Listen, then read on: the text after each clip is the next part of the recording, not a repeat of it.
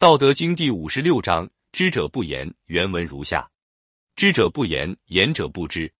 塞其兑，闭其门，错其锐，解其分，和其光，同其尘，是谓玄同。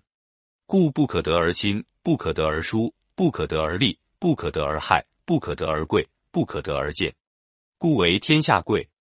我们来翻译一下，大意如下：真正有智慧的人是不向人民施加政令的。施加政令的人不是真正有智慧的人，堵塞世欲的孔，关闭欲念的心门，永远也不显露锋芒，解除俗世的纷扰，收敛他们的光耀，混同他们的尘世，这就是玄妙其同的境界。达到玄同境界的人，就不分亲，不分疏，不分利，不分害，不分贵，不分贱，所以为天下人所尊重。老子认为，聪明的智者不多说话。而到处说长论短的人是不聪明的，人们应像道一样，谦卑虚静，如此便可以超脱亲疏、利害、贵贱等世俗范畴，为天下所重。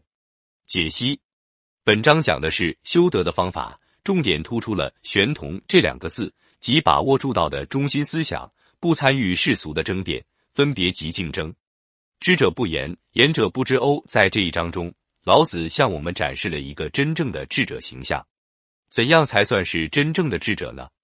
在老子看来，真正的智者绝不会夸夸其谈以显示自己的高明和睿智，他们会时刻保持缄默，永远站在低处仰视他人，俯瞰自己，表现出谦逊而随和的特征。老子说，真正高明和睿智的人是不随意夸夸其谈，口无遮拦的。只有那些毫无知识和头脑简单的人才会试图通过侃侃而谈来显示自己的聪明才智。然而，他们不会想到，这种另夸其谈恰恰表明了自己的无知和愚笨。所以，老子对这种人进行了严厉的批判。老子站在现实的环境中，不但批判当时的统治者，还警示普通的世人，告诫他们应谦逊随和，不要夸夸其谈。塞其对。闭其门，错其锐，解其分，和其光，同其尘，是谓玄同。在前面的章节中，我们曾经说过，老子不仅是世人最好的警醒者，也是大家最好的引路人。这是因为老子在提出一个问题之后，绝不会躲到远处不理不睬，而是想方设法为我们提供最可行的方案。在这一章里，对于我们经常所犯的夸夸其谈的错误，老子又给出了最可行的建议。也就是要塞住世欲的孔，关闭世欲的门户，搓掉锋芒，消解纠纷，含敛光耀，浊同尘世。在前面的章节中，老子曾反复强调做人要委屈、柔弱、和气、恍惚、无为的道理。换句话说，也就是做人不要锋芒毕露，锋芒毕露只会带来危害。所以老子才主张挫其锐，这样就避免了伤人和自伤，不但保全了自己，还保全了别人。在现实之中，我们一定会有这样的疑惑：当我们因为一件事情而感到纠结的时候，心里就像有了一团乱麻，无论怎样也解不开，内心烦乱，使得我们坐立难安，让我们感到惶惑，甚至痛不欲生。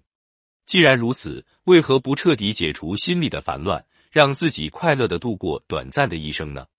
因此，老子告诉了我们解其分的方法，这样我们就了无牵绊了。整个人都变得轻松自在起来了。做人要平和，不可过分炫耀，这是我们每个人都知道的做人准则。然而，究竟有多少人可以依照这一准则行事呢？在现实生活中，我们为了显示自己的存在，张扬自己的聪明才智，往往会逢人便自夸一番。其实，真正高明和睿智的人，又怎么会口无遮拦的高谈阔论呢？